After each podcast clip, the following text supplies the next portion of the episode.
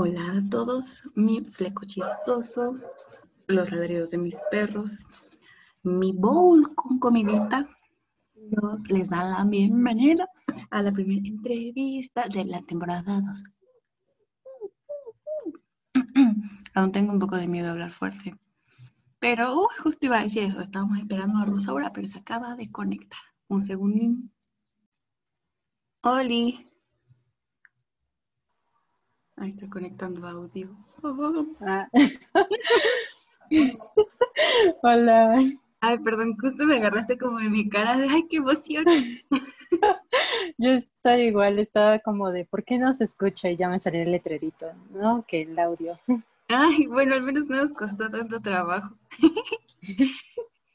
Pero sí, ¿cómo estás? Ay, qué emoción, de verdad estoy muy emocionada. Ay, yo también, de hecho estoy muy nerviosa. Ay, no, no, tranquila. No es examen oral ni nada, al contrario. Tampoco te voy a preguntar cómo. Se siente, va mi titulación de la FAC. Ah, la titulación que la entrevista, no, no es cierto. Pues no, tranquila, tú tranquila. ¿Ya empezaste con esos trámites de la titulación o todavía no?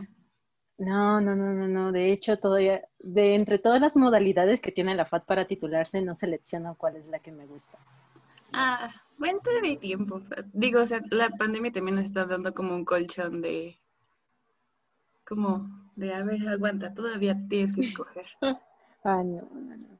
¿Tú? Sí, pues no. bueno, yo me quería titular por proyecto. Quería montar una exposición y que ese fuera mi proyecto y pues después ya ves, tengo que hacer un- tendría que hacer una tesina para pues Ajá. reflejar todo eso. Pero pues ahorita no puedo hacer como, bueno, se supone que sí, ya están abiertos los museos y pues por ende las galerías y las casas de cultura, pero a mí no me dejan salir. O sea, yo todos los meses de cuarentena literal he estado en mi casa, no he salido ni a la tienda.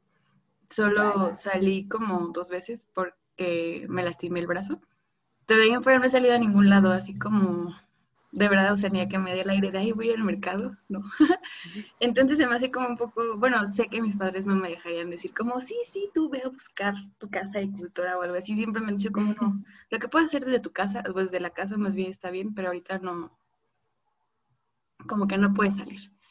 Y pues no me estreso, o sea, hasta cierto punto creí que me iba a sentir como presionada por ellos de que, ay, ya te tienes que titular, ya acabaste tus ocho semestres y ya no debes ninguna materia ni nada, entonces va, ¿no?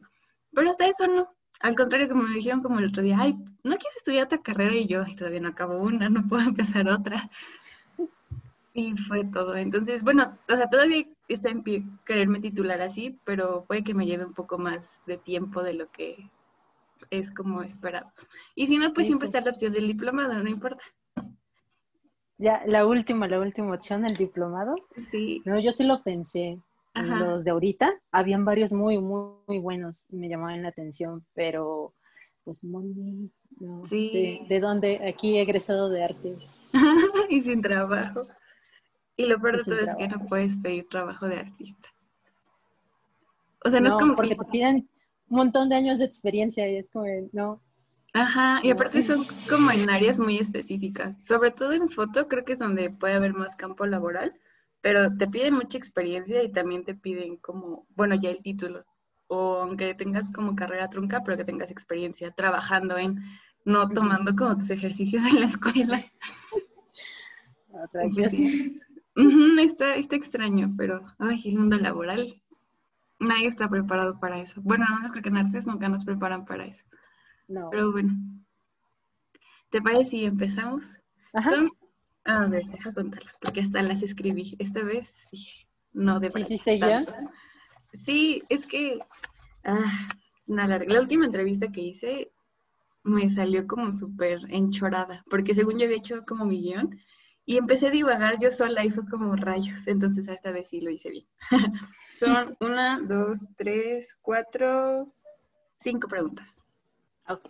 Bueno, la primera es, eh, bueno, no, la primera no es pregunta. la primera es, bueno, en realidad son cinco entonces. Es como que te presentes, como digas quién eres, qué haces, así. Oh, la, la definición de, de mi ser. Oh, Bueno, no, solo es como una presentación, si quieres. Sí. Ah, pues soy Rosaura Tobías García, Soy ahora egresada de la carrera en artes visuales. Y pues en cuanto a producción, como que le juego a todo un poco, le juego a, a la fotografía, al grabado, a la pintura, al dibujo, eh, no, no estoy encasillada ni casada con ninguna disciplina, lo cual me deja muy a la deriva, pero al mismo tiempo me da la oportunidad de experimentar muchas cosas. Y pues eso en cuanto a, pues, no sé, a la parte académica. Y pues no sé, ¿qué, ¿qué, más podría decir sobre Ok, no te preocupes. Conforme van pasando las preguntas, pues vamos a ir envolviendo todo eso. Eh, ¿Cuál fue tu primer acercamiento al mundo de las artes? Mi tío. Ah, suena, suena así como muy, muy claro porque mi tío siempre tuvo este sueño de ser pintor, de ser un artista y pues por la familia en la que estuvo, pues le decían que se iba a morir de hambre, lo usual, lo que siempre escucha uno cuando quiere dedicarse al arte. Y terminó siendo pintor comercial, eh, o sea, se dedicaba a hacer lonas, a hacer pintadas de fachadas, de diseños, de anuncios, pero al mismo tiempo siempre llevó a la par la pintura al óleo.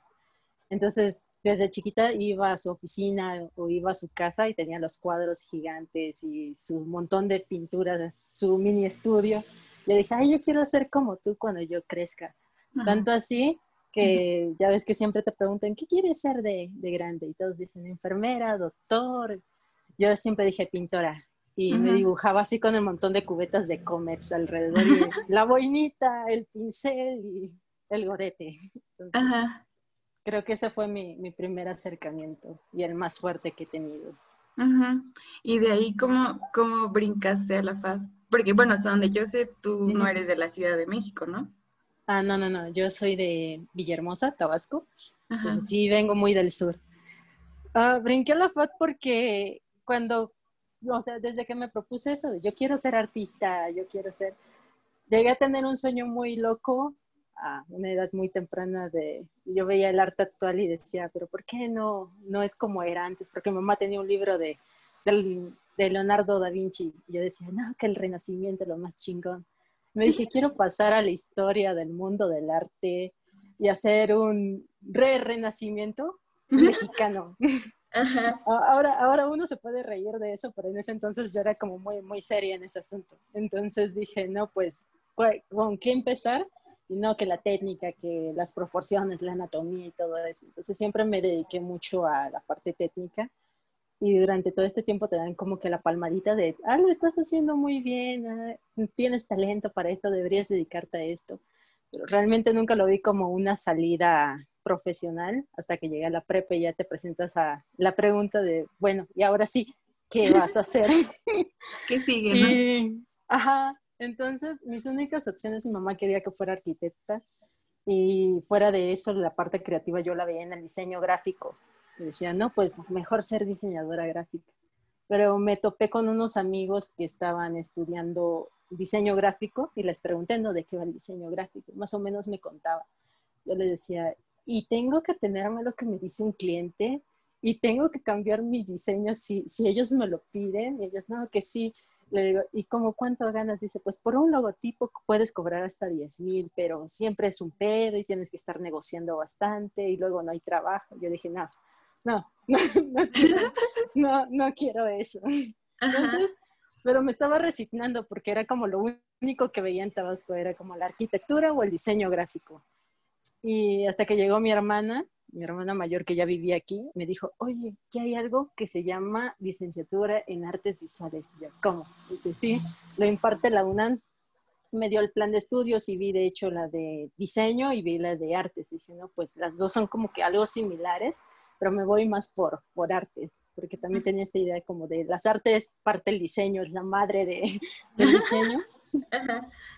Y ya fue donde comienza mi carrera de querer venir acá, tomar el examen y pasar. Y entonces, pues así fue como llegué acá, que fue algo también bastante largo, pero me gustaba mucho la Ciudad de México. Era muy distinto a lo que había visto en, pues, donde crecí, donde nací. Y yo veía que aquí la gente tenía como muchos estilos distintos de vestirse, de expresarse corporalmente. Y yo decía, no, pues eso está chingón porque Tabasco, calor, no puedes andar de negra, no puedes andar con el peinado punk.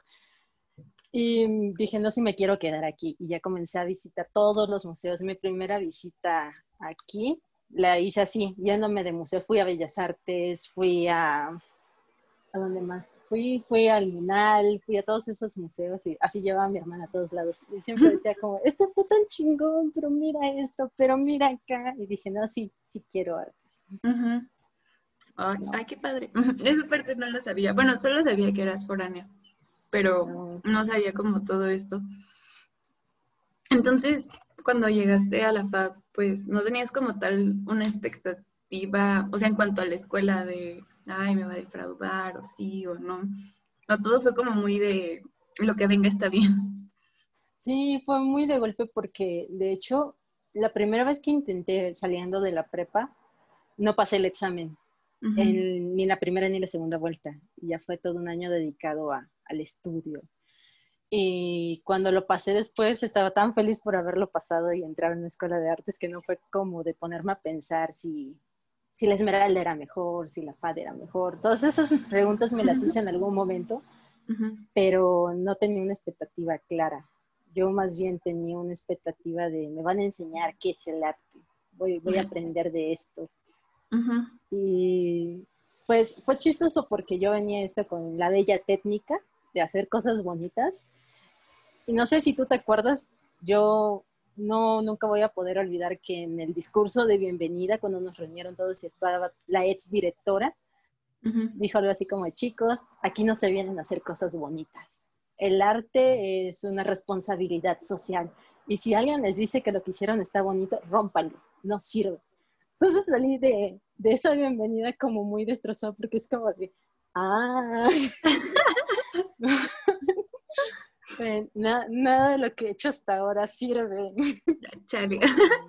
sí, lo recuerdo perfecto. Yo me acuerdo que esa vez, igual cuando salí, no, bueno, yo no salí destrozada porque yo siento que yo nunca he tenido como tal una técnica tan limpia.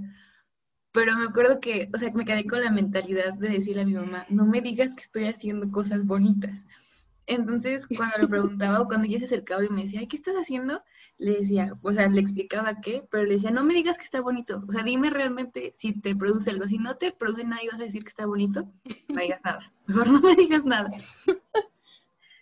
Y pues fue extraño, porque justo me acuerdo que esa vez la directora dijo que todos estábamos acostumbrados a que tu abuelita te fuera a decir como, ay, qué bonito pintas, mija, o qué bonito dibujo. Y es como, me acuerdo que digo, como si eso déjeselo a los de diseño, ustedes no vienen a hacer eso, ustedes no vienen a hacer cosas bonitas y fue como... Y lo de la responsabilidad social también me cargó porque en ese entonces como que no lo procesaba a lo que ahora entiendo por responsabilidad social. En ese entonces como yo me tengo que preocupar por los demás y yo me tengo que preocupar por esta parte pues de que lo interpreten bien, no sé, yo como que lo revolví todo y sí salí de allí como de, no me digas que es bonito o sí lo voy a romper. Y sí lo hice algunas veces en unos trabajos que tenía de dibujo u otra que llegaban y te decía, pues el familiar, qué bonito lo haces, qué bonito pintas. Y ya, no, no sirve. No, yo nunca me atreví a romper nada. De hecho, acá atrás tengo todos mis rollos de la clase Nunca me atreví a romper ni a tirarlos. O están bien culeros algunos, pero ahí están. Entonces, es como, no. Hay muchos traté como de darles otros usos, pero me dolía tirarlos. Pero, bueno, es otra historia. Este, bueno, retomando esto. Em, ¿Cómo fue? Bueno, ok, ya, entraste en la FA, todo. Uh, uh, esa cosa como muy de golpe al principio, pero después, ¿cómo fue el camino para ti? O sea, más bien, bueno, aquí, la pregunta está dividendos. ¿Tienes algunas experiencias o cosas buenas que te hayan marcado la FAD durante pues estos ocho semestres? Mm, sí, sí, tengo muchas. Y es que durante mucho tiempo, pues te digo, desde que yo me propuse eso de la mímesis, para mí era como lo máximo cuando estaba bien chavita. Entonces ah, comencé a desarrollar la técnica. O sea, yo llevo, lo que puedo hacer ahora es gracias a que llevo años y años haciéndolo. Entonces, no me había encontrado nunca nadie que hiciera lo que yo hiciera o que viera las cosas como yo las veía desde ese punto, desde el punto técnico. Entonces a donde iba siempre es como de, ay, la niña talentosa, ay, la niña que, que sí sabe dibujar, la chingona, la que te hace las cartulinas y todas esas cosas. Entonces, según iba creciendo, yo decía, llegué a, pues, no por ser como soberbia o algo, pero sí llegué a pensar que pues hasta ese entonces no me había topado con alguien que lo hiciera igual que yo. Y ya cuando comencé en esta carrera de selección de carrera, dije, ah, pero si entro a una escuela de artes, me voy a encontrar con un montón de personas que hacen lo mismo que yo. ¿Cómo me voy a sentir entonces? Y ya llegué a la FAD y descubrí, sí, que justo, pues una vez que reúnes como este grupito de personas que te sabían dibujar, que eran buenos de la familia, en un solo lugar, pues te topas con la diversidad. Y en un principio sí fue como de, ay, pues felicidad, ¿no? Ahora encuentro al que sabe hacer esto, ahora encuentro al que sabe hacer esto. Y digo, qué bonito de ver que, y que no todos tomaban las cosas o los mismos temas de la misma forma que tú. Entonces, al encontrarte con este grupo de personas distintas, me hizo muy feliz. Y eso es algo que, pues siempre que te preguntan como, ¿qué de bueno le sacas a la FAT? Tal vez no te digas el plan de estudios es el súper chingón, el mejor, pero sí por esta reunión de personas en la parte social te llevas muchas cosas y terminas compartiendo. Desde que estás en el haciendo, en el taller, es como me prestas la pintura, me prestas un pincel y ya te vas a chismosear que está haciendo el de al lado de ti, pues como que se te abre un mundo. Eso es algo muy, muy bonito.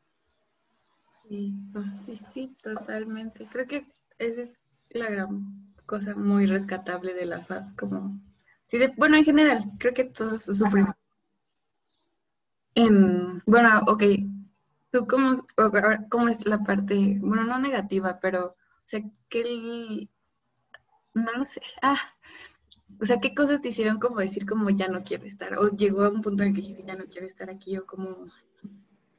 Ah, ya, ya, ya. Como el punto de quiebre que todos tienen en... Ajá, porque es como, creo que es un poco más complicado hablar de ello porque, no lo sé, normalmente la gente, o al menos yo, veo siempre las cosas negativas de las cosas y luego empiezo a sacar las buenas, ¿no?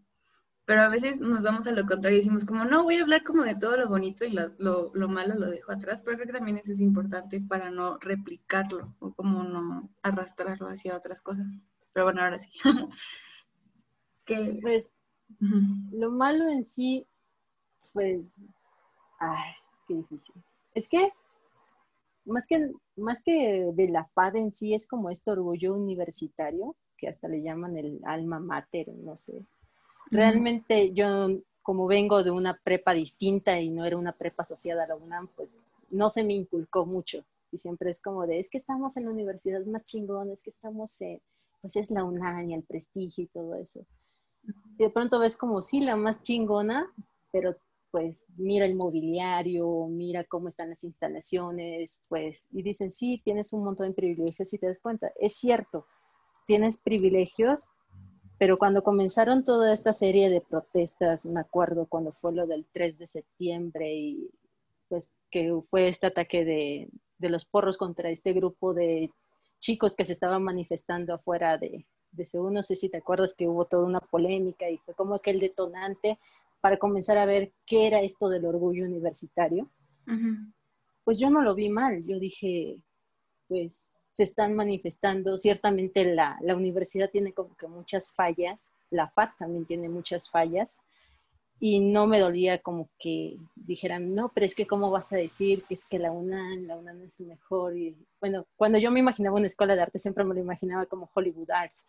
Entonces, llegar a la FAD y ver lo que era, dices, pues sí, pero te das cuenta que hay maestros que ponen de su dinero para preparar mobiliario, hay maestros que dan un poquito más de sí para pues suplir estas carencias que tiene la escuela y dices es que la FAD se construye entre todos. Al final somos una comunidad que se compone tanto de alumnado y de maestros.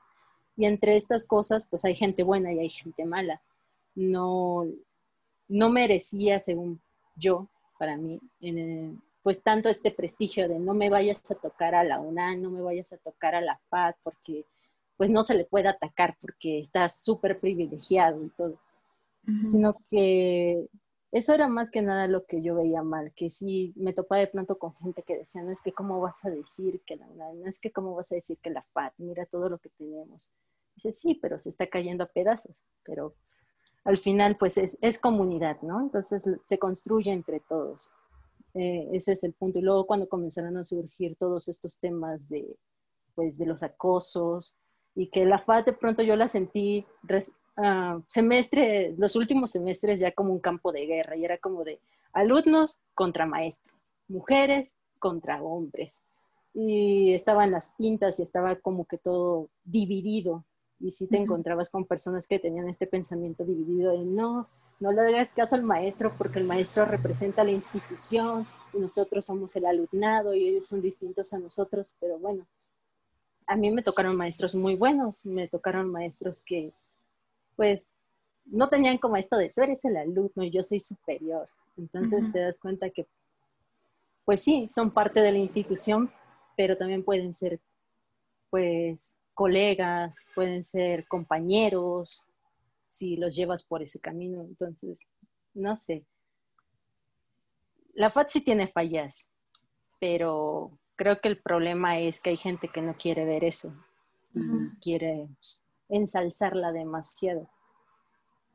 Y pues eso es como de, las experiencias negativas o de las cosas que no veía bien en la FAD. Ok, sí. Y bueno, ok, entrando un poco más, a lo mejor dejando ya un poco más la escuela, ¿cómo, más bien has tenido como alguna experiencia o algo así en ya tocar otros campos del arte, por así decirlo, que no estén relacionados exactamente con la FAD? no sé, por ejemplo, de que, ay, mi tía me encargó una pintura. ¿Qué digo eso para mí? Bueno, yo creo que eso es como súper valioso, ¿no? O sea, los primeros trabajos son como los mejores. Pero, ajá. Y no sé si te acuerdas que Daniel nos, nos lo comentaba en foto, cuando decía que había, pues, chavitos, personas que decían, no, yo no voy a tomar trabajos de bodas, de quinceañeras, porque yo acá soy artista. Y dice, pues, es trabajo, ¿no? Al final eso te genera dinero para más recursos, más materiales. Pues sí, yo desde hace mucho, mucho tiempo tengo como esto abierto de decir, pues si me quieres encargar algo, con mucho gusto yo, yo te lo hago. Y he hecho trabajos para algunas maestras, trabajos para, pues más que nada personas cercanas a la familia. Pero también me han estafado personas. Entonces, uh, recuerdo muy bien el caso de mi vecina, que ojalá y si algún día llega a escucharlo, la detesto. pues se enteró por boca de mi mamá que pues yo sabía dibujar, yo sabía pintar esto cuando todavía estaba en prepa y estaba en Tabasco. Y me dijo, no, que mis hijos quieren aprender y todo. Y dale clases. Y les cobré como 30 pesos la hora a cada niño. Y fue así un tiempo largo. El caso es que me terminaron sumando como la cantidad mínima de 300 y tantos pesos. Era poquito. Y de todo, de tanto ir, de tanto hacerle, la señora nunca me pagaba y nunca me pagaba y siempre era como la siguiente quincena, la siguiente quincena. Y ya luego no solamente me era para eso, ya luego me mandaba a su hijo, el más pequeño, a que yo le resolviera su tarea de, de la primaria. Yo era como de, ¿y tu mamá ya me va a pagar? Y no, no, no. Y sonrisitas y sonrisitas y se terminó mudando y nunca me pagó. Ah, qué culera. No manches.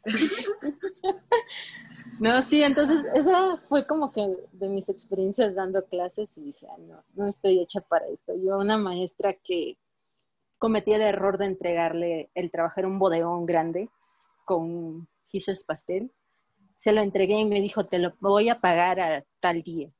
Luego cuando fui a recoger el dinero, me dijo que yo jamás se lo había entregado y que si se lo había entregado es más hasta se había perdido y que por, por haberlo perdido y porque ya no lo tenía no me iba a pagar. No, pues. es que si te quedas como que pensando, en ese entonces, o sea, yo estaba bien chiquita, yo, yo estaba como en secundaria, inicios de prepa, como que hasta lo vi con sentido, dije, ah, no, pues, pues tiene razón, ¿no? O sea, si no lo tiene, ¿cómo me va a pagar algo que no tiene? Y ya no te das cuenta, madres. qué, qué, qué gran estafa. Sí, no, ay, que... Y también digo, o sea, bueno, no, y decir, es que, ah, y decir sin ofender, pero pues también estabas chiquita y digo, creo que a esa edad, ni, bueno, no, yo tampoco me sentía como una persona maleada como para, como a lo mejor para, bueno, no mal, creo que maleada no es la, el término correcto, más bien como que no teníamos estas inquietudes que probablemente ahorita en nuestro contexto nos generan de decir, oye, no te dejes, ¿no? O, ah, sí. Oye, aunque sea tu mayor, pues le tienes que decir que, que eso no está bien o que respete tu trabajo. Y pues, o sea, desgraciadamente tú y yo lo tuvimos que aprender con, pues, con los golpes de la vida. Pero pues está feo, se siente feo. bueno, no sé, me quedé como muy en shock. Es que sí se siente feo, porque eh, el pensamiento de las personas con este tipo de trabajos o con las artes, las artesanías o cualquier trabajo manual, es de, pues tienes la habilidad, ¿no? A ti no te cuesta. Te cuesta el papel que hiciste, te cuesta el lápiz que hiciste, pero la habilidad no y pues todo lo que tú le inviertes realmente no lo quieren ver. Entonces siempre es como de te regatean o no te pagan o te dicen, ay, pues lo estás cobrando muy caro. Y no se dan cuenta de los procesos que hay involucrados para poder entregar un trabajo que a ellos se les hace sumamente simple. Pues sí, sí duele cuando, cuando no se siente como una patada de que no están valorando tu, tu esfuerzo. Sí. pues sí, bueno, pero, ok. Ah, y dentro de la FAD nunca te tocó tampoco como esta, como alguna complicación o algo así, como, no exactamente acoso, pero que te llegaran a hacer menos. Yo sé que tú estuviste sobre todo en talleres de pintura y, pues son como muy, creo que todavía yo los tengo como en una posición como muy conservadora y que muchos maestros seguían como que siendo muy machistas, básicamente.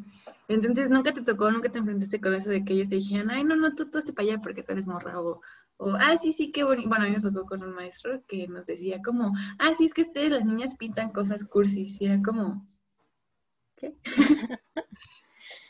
no, es que, fíjate que hasta en eso he tenido como pocos maestros. o sea, en pintura nada más tuve Guadarrama.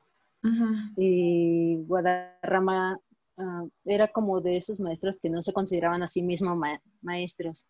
Porque decían, no, es que yo vine aquí a suplir un maestro y da la casualidad que el maestro pues falleció y me dejaron aquí. Entonces, mi, mi, plan inicial, no, sí, así decía, es como de, es que yo no soy maestro, yo no vine aquí a ser maestro, yo vine a suplir a un maestro. Y pues circunstancias de la vida me dejaron aquí como maestro. y dice, yo lo que les puedo aportar es pues mi experiencia profesional y los voy guiando, ¿no? Que concuerde lo que ustedes quieren hacer, su discurso con lo que están pintando. Entonces era así como llegas al taller, trabajas, de pronto se echaba sus rondas, veía, te cuestionaba y ya, se sentaba de nuevo. Y pues él no te decía como, no puedes tratar esos temas, y ya de ahí en fuera tuve a, Ana, no sé, ah, tú tuviste a Ana también, ¿no? Sí, sí, íbamos juntas. Ahí está. Eh, y pues esos fueron como mis únicos maestros de pintura, ellos y Homero en técnicas pictóricas. Ay, pues pero no me tocó. Homero es amor. Este es como un peluchito pequeño y calvo. Ah, sí. Yo no me llegaba a codear tanto con él, pero sí recuerdo que tuvimos como que una discusión porque era como una discusión tonta. Es que él quería que pintaras y te desplazaras en el taller, pero dentro de los límites del taller. Y hubo un ejercicio en el cual yo le dije, no, no me gusta esta luz y yo no quiero la luz del taller, yo quiero luz natural. Muy a pechito me encontré que había unos caballetes rotos afuera. Le dije, yo me voy a salir a pintar. Y me salí, me, salí, me puse mis cosas ahí, me puse a pintar. Es como, ¿por qué te vas a salir? Si aquí está tu espacio, aquí está el, pues, el caballete arreglado y todo. Y ya salía de vez en cuando a ver que no me hubiese ido y todo. Y es como de, ya, feliz, ya, tienes tu luz. Y yo, ah, sí. Pero está bien. Yo tampoco. Sí, ¿Cómo ah, sí, sí. No, pero dime, dime. Ajá. No, no, no, no, no, sigue tú. Ah, no, pues yo creo que este fue un poco extraño. Cuando yo entré con Homero, era porque tenía el plan como de pintar mucho en todo el semestre. O sea, porque teníamos, era cuando llevábamos pintura y foto. Y dije, ah, pues de optativa meto otra de pintura para que, porque según yo quería salir como pintora, porque yo, que, yo entré a la FAD queriendo ser pintora. Y fue como, fue el semestre de la depresión y del boom.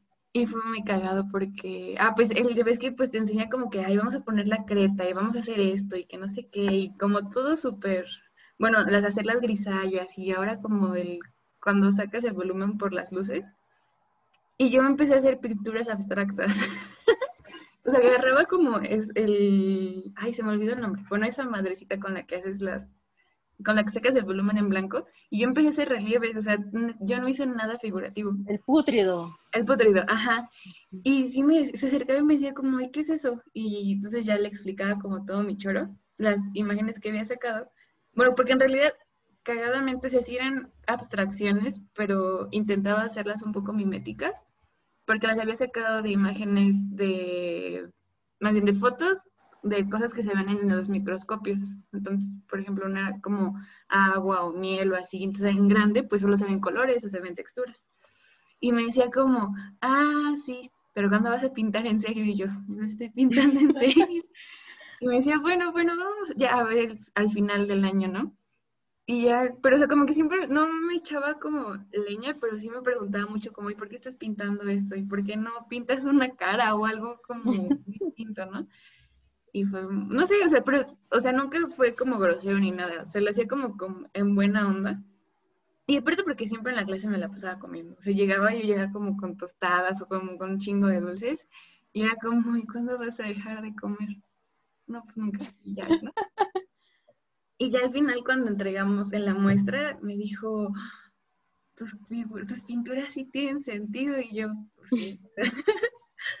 sí sí se ven como algo terminado y me dijo como, ah, y entonces ya en la clase, porque es que tenías que exponer enfrente de todos, pues me dijo, a ver, pero entonces platícanos, ¿cuál es cada una? Porque ya es que tenías que entregar una de distinta técnica.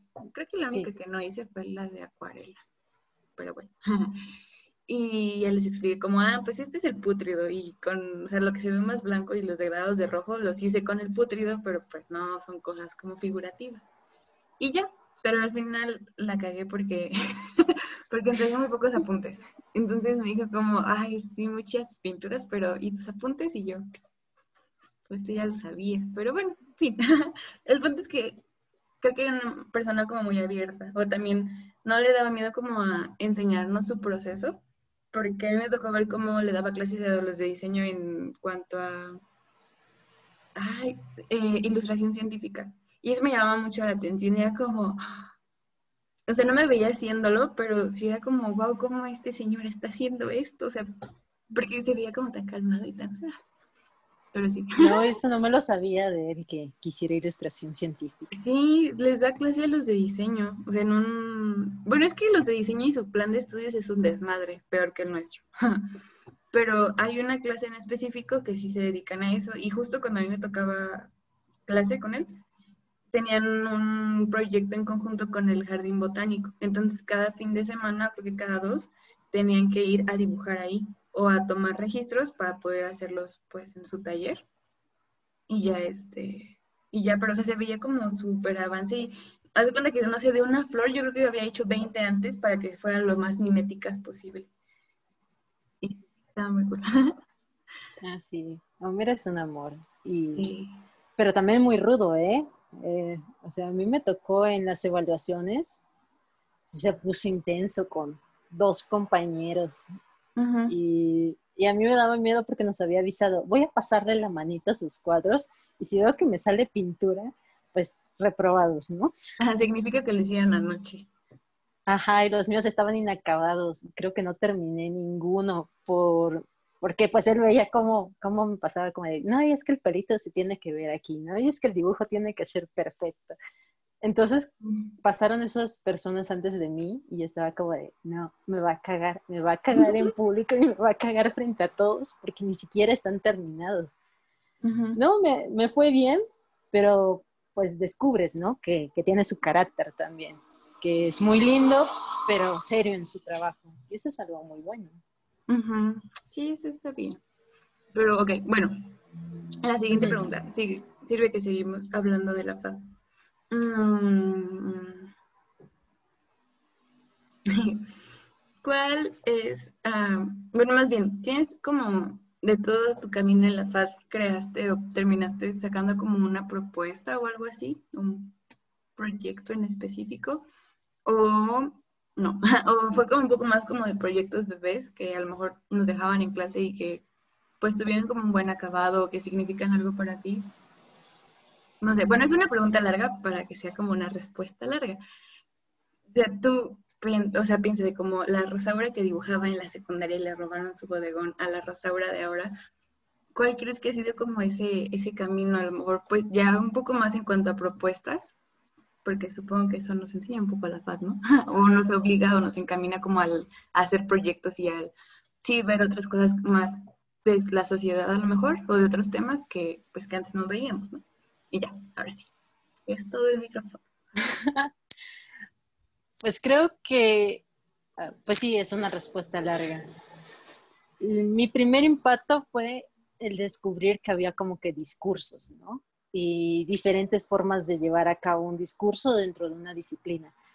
Entonces, ah, recuerdo que donde comencé a tener mis tropiezos fue en la clase de estética, porque estética nos la daba Harumi y ella quería que vinculáramos lo que leíamos o lo que escuchábamos en los videos que nos pasaba con alguna práctica de algún ejercicio que tú llevaras. Entonces ahí comenzó como que mi camino hacia, hacia madurar en este aspecto y mi camino de sufrimiento también, porque yo veía que otros tenían como que ideas chingonas, fregonas y luego veía su trabajo y, y pues Marcos, ¿te acuerdas? No sé si lo llegaste a topar, Marcos. Se echó un retablo con temática del Señor de los Anillos. Y yo decía, no puede ser para una entrega. Y yo ahí con, con mi propuesta toda fea.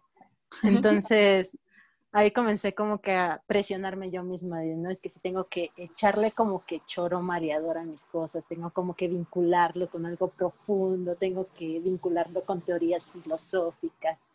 Y comencé a hacer mis primeras pruebas y fueron, fueron horribles. O sea, en lo que descubría mi discurso, lo que me interesaba, yo creí que tenía que dar como que aquí un, un choro académico de doctorado para poder justificar algo. Y ahí comencé a, frustrarme también. Y Ana me decía, relájate, a lo mejor y todavía no lo encuentras, tú pinta y ya luego pues lo pones todo así en la pared y ya vas checando y vas armando.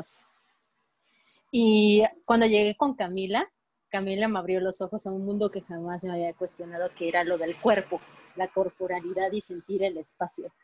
Y eso me llevó a hacerme preguntas desde el cuerpo, pero pues lo mío no era la escultura, ni la tridimensionalidad, ni nada de eso.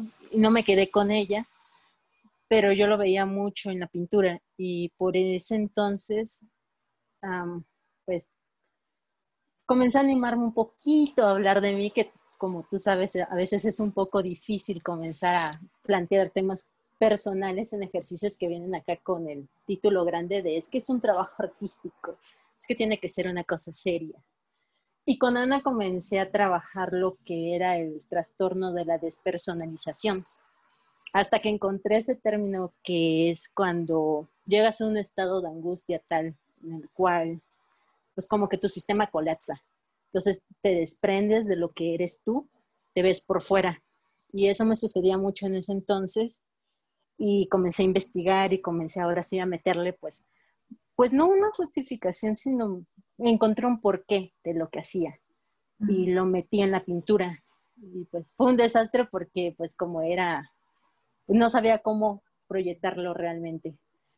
Recuerdo que lo intenté en foto con algunos ejercicios pero seguía como si, negándome a querer hablar de mí, aunque yo sentía que eso era lo que me llamaba más, me veía más como desde el punto de no tiene que ser algo artístico, tengo que ver que encaje la teoría tan. Y, bueno, ahí fue como que entre ir cediendo entre lo que sí quería hacer y lo que yo sentía que debía de hacer y debía de presentar.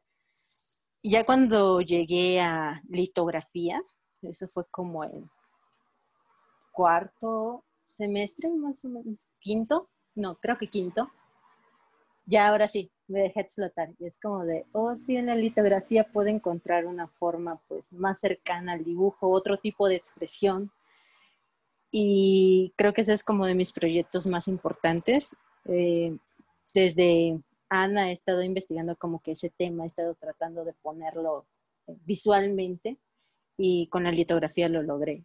Es algo que todavía me llama, pero pues como te digo al principio, mm, no estoy casada con nada, entonces estoy también un poquito a la deriva. Y no he concretado como algo que puedas decir, es que este es mi discurso o esto es lo que voy a hacer de ahora en adelante. Entonces, pero por lo menos ya sé que puedo meterle algo sin tener que chutarme toda la teoría de Schopenhauer o algo así de fondo. Sí. Sí, es que ese es como un gran estigma que cuando llegamos, bueno, no lo sé, yo también lo veía mucho con otros compañeros que eran como, como, o sea, mm, es que iba a utilizar como un término muy coloquial acá, como de don señor mamador que se sabe toda la teoría y sus dibujos se ven como súper interesantes por eso, pero realmente es como, o sea, puede que unos sean buenos, pero otros es como de, no, ¿Por qué no? ¿Por qué está pasando? O a la inversa, más bien, bueno, a mí me pasó que yo tampoco, bueno, yo honestamente yo no conocía mucho de filosofía en general. Y simplemente con ir como, pues solo estando ahí en la FAD y como que dejándome empapar, me di cuenta que había cosas que yo inferí y que tienen como bases teóricas, pero hasta, uff, o sea, y hay cosas que incluso hasta la fecha no voy a decir como que yo las inventé o que yo las descubrí, porque pues evidentemente no, ¿no? Pero como que, no sé, como que hay, siento que hay voces o cosas que se nos pegan del entorno y eso hace que exploten estos términos, estas teorías. Eh, y ya después, mucho después, como decimos, ah, sí, está en tal libro, ¿no? Y ya, cool, lo anotamos. Y es parte, creo que es parte del, pues, del proceso creativo de cada quien, ¿no? Y de cómo se va relacionando con todos estos temas y así. Pero bueno, que yo tengo otra pregunta, ya como tocando a esto. Y sé que es una pregunta un poco estúpida, porque ya estuvimos en la FAD, pero yo no sé qué es la litografía. sé que es como algo de grabado, pero no tengo ni la más remota idea porque pues mi clase de introductorio de grabado no fue la mejor y la neta no me gustó y jamás volví a tomar grabado. Entonces, Curioso, ¿no? Porque cuando entramos te dicen como de, aquí la escuela se divide en pintura, escultura, grabado y fotografía. Son como los cuatro pilares más, más gruesos que tiene la FAD. Alguien me llegó a decir, es que todos entran queriendo ser pintores, pero la FAD es más famosa por sus grabadores. Y es como de, ¿y qué es el grabado? Yo, no entendía, yo no entendía qué era el grabado y, cuando tuvimos el introductorio, ni siquiera sabía pronunciar lo que era la gilografía. Es como de, ese es el grabado, se llama grabado. Eh, y fue, fue una serie de tropiezos porque no sabía que eso era grabado. Yo, yo entré también con la idea de querer ser pintora, ¿no? Como muchos entran, yo voy a ser la pintora. Pero yo tomé un taller de la Esmeralda antes de entrar a la escuela, que era de técnicas de acuarela. Por algún motivo esa maestra que también hacía litografía, nos llevó a un taller de litografía en la Condesa, porque nos quería enseñar lo que eran los libros de artistas y nosotros íbamos a hacer un libro de artista. Entonces cuando nos llevó allá y vi las piedras y vi todo lo que se hacía en un taller de litografía, dije, no, yo, yo quiero hacer esto. Y ya cuando me enteré en la FAT que era el grabado, ya, ya descubrí que no solamente era la gilografía, y vi que tenían un taller de litografía, fue como yo quiero entrar al taller de litografía.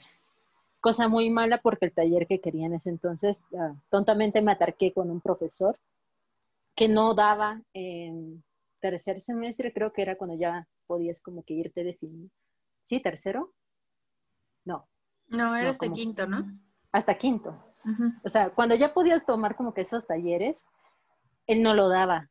Él daba séptimo, creo. Entonces dije, no, pues si no es con ese maestro, no me voy a meter a litografía. Y ya fue cuando caí en foto, que no sé si te acuerdas que Daniel nos preguntó al inicio, ¿por qué están en foto? Y, yo le dije, sí, muy humildemente, yo no quería foto, yo quería litografía, pero no se abrió.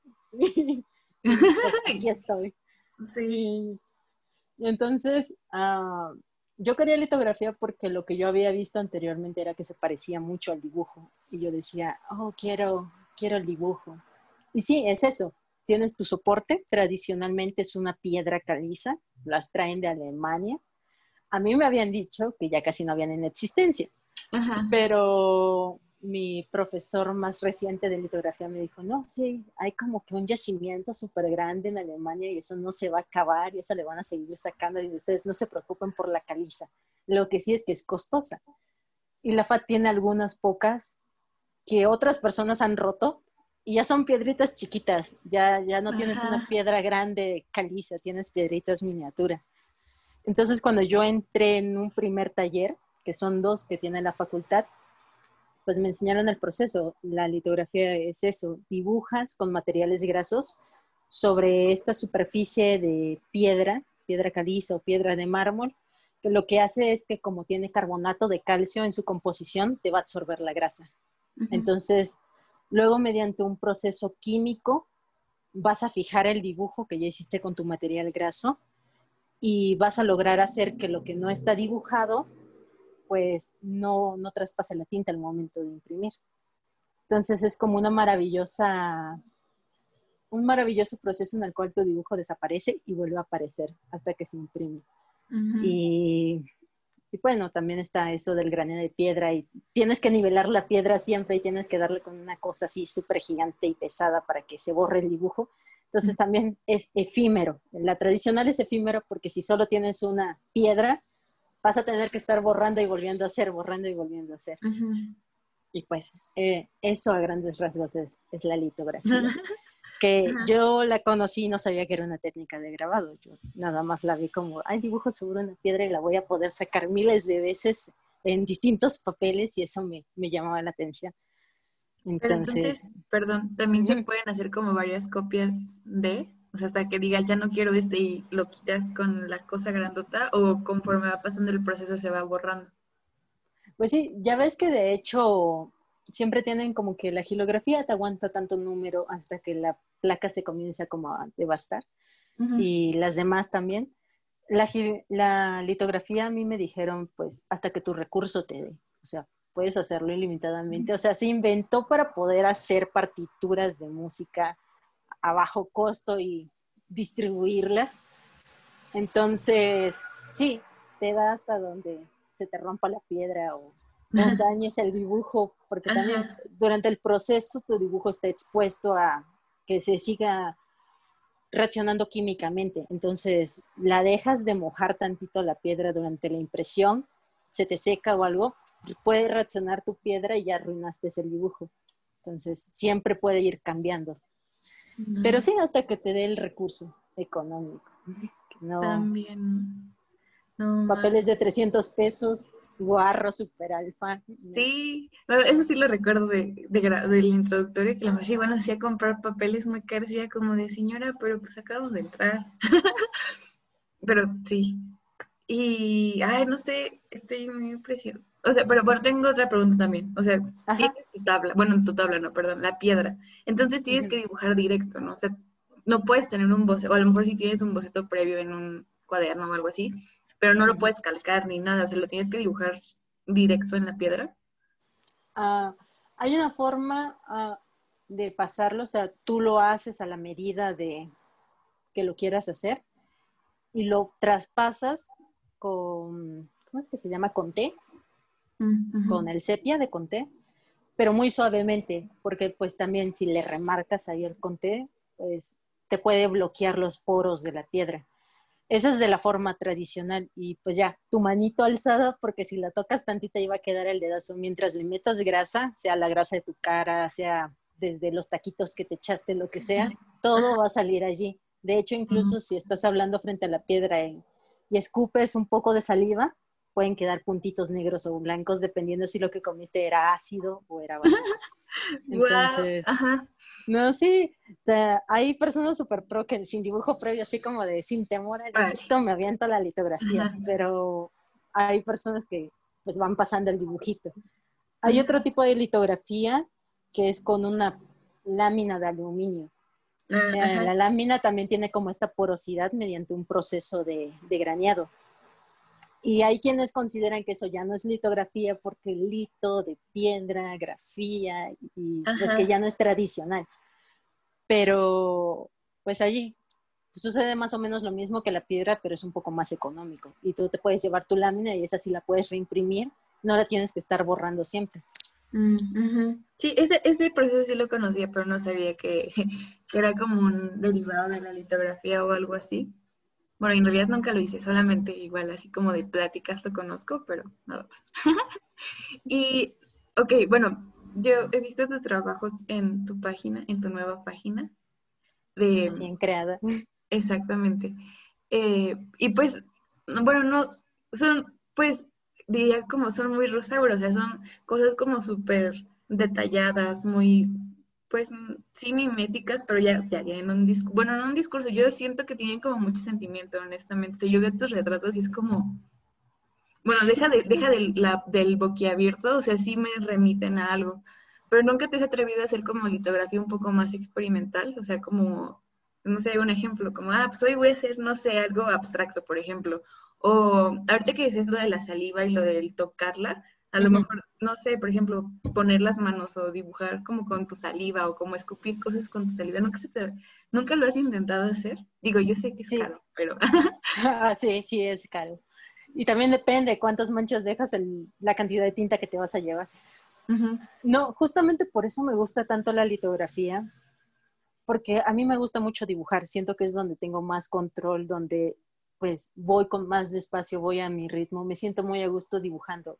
Y en la litografía es como eso, es como dibujar, pero no es igual a dibujar porque como ocurren este tipo de accidentes, incluso en el proceso, pues también te puede soltar un poco. Y no está en mi control que de pronto se vaya a arruinar en la impresión o de pronto le vaya a meter el dedazo y vaya a suceder algo.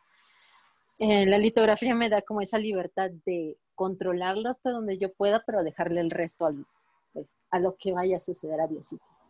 Pero cuando fue en séptimo, no, no, no, creo que fue en sexto semestre, que me comenzaron a, a, ¿cómo es que se llama cuando te dan el empujoncito? Ah. ¿Empujarte? No, no sé, iba a decir lo mismo. motivar, no, no, no, no es motivar. bueno, orientarte. Ajá. sugerir también que pues en la litografía pues podías incluso jugar con distintos materiales y así entintar desde un encaje con, y darle el, el, plastón al dibujo, meterle hilo, meterle mancha, incluso meterle acetonas y cosas así, eso te daba distintos tipos de mancha. Y yo todavía iba como que muy miedosa, o sea, ya, ya me habían dado una piedra grande, porque después de que pasabas por las piedras chiquitas, ya te hacías acreedor una piedra así de 50 por 40, 50 por 70, gigante. Y,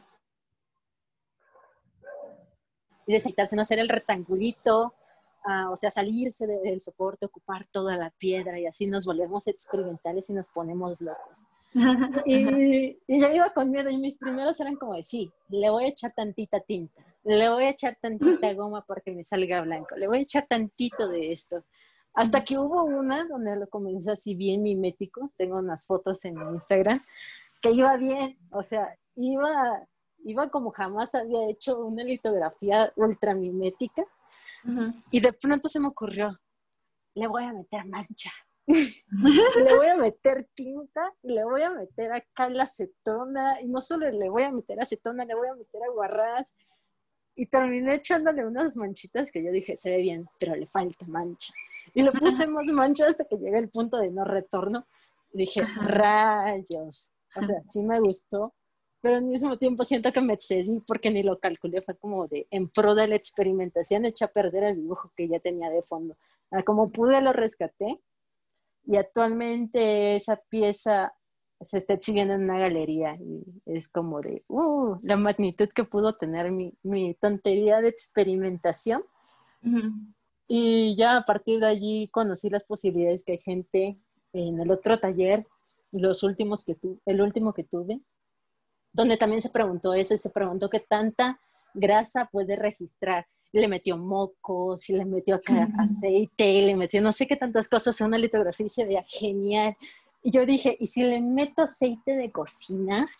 O sea, es, grasa, debería de absorberlo. O sea, si, si he hecho perder mi placa. Pero se me cortaron las alas porque sucedió todo esto del coronavirus y me dio... Y pues antes de eso, como que seguía en el voy a hacerlo bonito, voy a hacerlo tradicional. Incluso me metí con mi maestro en, en así de, ah, porque los dos maestros de litografía tienen como esta polarización de que uno enseña la litografía sobre placa de aluminio y, la otra, y el otro es como más tradicional. O sea, un taller te guía por lo tradicional en tu piedra de mármol y el otro te dice, pues ahí está la caliza o ahí está el aluminio si lo quieres usar. Entonces aprendí a hacerlo en aluminio y ya era como de, le voy a meter más cosas, pero extrañaba la piedra. Y me acerqué, agarré una piedra caliza y dije, no, es que aparte jamás he usado una caliza porque las calizas son costosas, vienen de Alemania. Hice el mismo, el mismo dibujo de un gatito, tanto en la piedra, o sea, me, me, hice trabajo doble, tanto en la piedra como en la lámina, porque quería saber las diferencias que habían, porque hasta eso los materiales cambian para poder trabajar. Según yo, la piedra era la mejor, acá la purista. y, y al final yo, ya no me gustó tener el mismo resultado en las dos. Y ya la lámina la convertí en un negativo. Y ahora tengo el mismo gatito, hecho en piedra y hecho en lámina. Y pues esa fue como mi experimentación loca. Y dije, al siguiente semestre sí me voy a aventar con los mocos y con la grasa y con el aceite y todo. Pero vino coronavirus y pues la litografía es algo que sí necesita como su propia maquinaria, sus químicos. Y no los tengo aquí en la casa. Ah, pues sí. Y bueno, para ir cerrando, que ahora sí que, bueno, yo sé que no somos adivinos ni amos del tiempo, pero ¿cómo crees que te, bueno, no el futuro, futuro, muy futuro, pero ¿cómo crees que puedas como regresar a hacer tu producción o a, pues, regresar a la litografía? Me la estoy planteando. Mi primera opción es meterme de metiche al taller, o sea, pedirle a mis maestros si me aceptan de nuevo e ir cada que pueda, hasta que pues se cumpla mi sueño guajiro de tener mi propio taller, que, sería como que hermoso, ¿no? Y además siento que la litografía es como de estas técnicas del grabado, que si bien el grabado de por sí es poco conocido, pues la litografía es como que ahí escondidita entre lo tradicional. Ajá. Y pues a mí me gustaría darle mucha difusión. Entonces sí me gustaría tener mi propio taller o unirme a un taller. Hasta pensé en ir a, no sé, encontrar talleres por aquí, decir, yo les lavo, no sé, los utensilios, yo les lavo las placas, yo les hago cualquier cosa, pero quiero estar aquí. Y esto, esto todavía es una opción, ¿eh? es una opción laboral que tengo. Incluso un proyecto que tengo que había pensado para mi titulación es como hacer un, un estado de la cuestión de cómo está la práctica litográfica en la Ciudad de México para limitarme, ¿no? Ir a distintos talleres y preguntarte qué salidas tiene, qué tanto se difunde o qué tanto la gente los conoce. porque tener mi propio taller ahorita en pandemia está complicado, ¿no? He, estado pensando en hacer gilografía, regresar a la gilografía. Mis gubias ya no tienen filo, los rodillos son costosos, no se diga la tinta, o sea, estoy en el, denme comisiones, por favor, me voy a comprar un rodillo de, de 1.300 pesos, pero que me dure. Sí. Pues sí. bueno, pues espero que pronto se pueda cumplir. Digo, yo, insisto, no sabemos cuánto esto vaya a acabar, pero a veces, no voy a decir que siempre, a veces tengo como ese buen espíritu de decir pronto vamos a regresar como a, a cumplir las cosas que queríamos. Y pues sí, espero que lo hagas porque de verdad suena súper interesante y pues, o sea, no es por hacerte la barba o como por quedar bien, pero realmente pues eres muy, muy talentosa y, y no sé, o sea, me, me, me gustan mucho estos, ahora no puedo decir, bueno, ya sé que son litografías, iba a decir dibujos, pero sí. Y pues ya, bueno, ¿quieres agregar algo más? Te agradezco mucho que hayas aceptado como el que te entrevistara. De verdad, como cuenta mucho para mí, pues. pero mucho, mucho, no tienes idea cuánto. Y pues ya, bueno, eso es todo. Pues, pues muchas gracias, o sea, yo, yo topé tu podcast, no, no recuerdo quién envió la solicitud de amistad a quién, pero de pronto es como, oh, mira, está haciendo esto. Y creo que el primero que te busqué fue el de la frustración. Y dije, no, me identifica completamente. Ya fue que te envié el mensajito. No, está genial lo que haces. Es, es, muy bonito que lleves este proyecto. De hecho, siento que abres estos espacios para justamente expresar muchas cosas que quizás se quedaron sin decir por coronavirus. Y pues me gusta mucho tu proyecto, también tu trabajo. Y siento que en la FAD pude descubrir que hay un montón de personas talentosas. O sea, ahora que me he dado más a la tarea de agregarlos o de verlos en redes sociales. No, hay personas que están haciendo cosas increíbles y pues qué, qué bonito sentir que yo compartí talleres con esas personas o que, pues aunque sea de lejitos, ahí las conozco. No sé, no sé cuánto vaya a durar esto, pero ojalá tu podcast dure mucho porque es, es, muy bonito tú, Bruno, y tantas personas que están haciendo cosas maravillosas. muchas gracias. Pues sí, bueno, pues te agradezco mucho. No sé si ya comiste, pero si no has comido, espero que comas rico. pues así, de verdad. ah. pues, pues, muchas gracias y pues perdona cualquier tontería, ya quedó grabado, ya ni modo. Ah, no, ¿cuál tontería? Al contrario, creo que, bueno, no lo sé. ya para hacer esto más grande es como un ejercicio interesante escucharnos hablar. Ah, y deja tú de, para que lo escuchen mil personas o no, creo que el que nos escuchemos solos está como, bueno, a mí me hace mucho eco muchas veces. Y pues espero que también te sirva el, esto. Digo, no, no sé cuándo vaya a salir, aún lo voy a programar, pero pues espero que también te sirva mucho a ti y ya cuando cualquier cosa que quieras volver a pues hablar o decir, como sabes qué, quiero hablar de, no sé, de tal tema, pues aquí tienes un espacio. Bueno, no es literal, pero tú me entiendes. y ya. Pues nada, muchísimas gracias. Y pues también si no has comido, provechito, te alimentas. Aunque te vi con un topercito hace rato, pero... Sí. Estaba comiendo yo, pero sí. Pero bueno, pues te dejo, Rosaura. Muchas gracias por todo. Va, te cuidas. Igual, cuídate mucho. Adiós. Bye.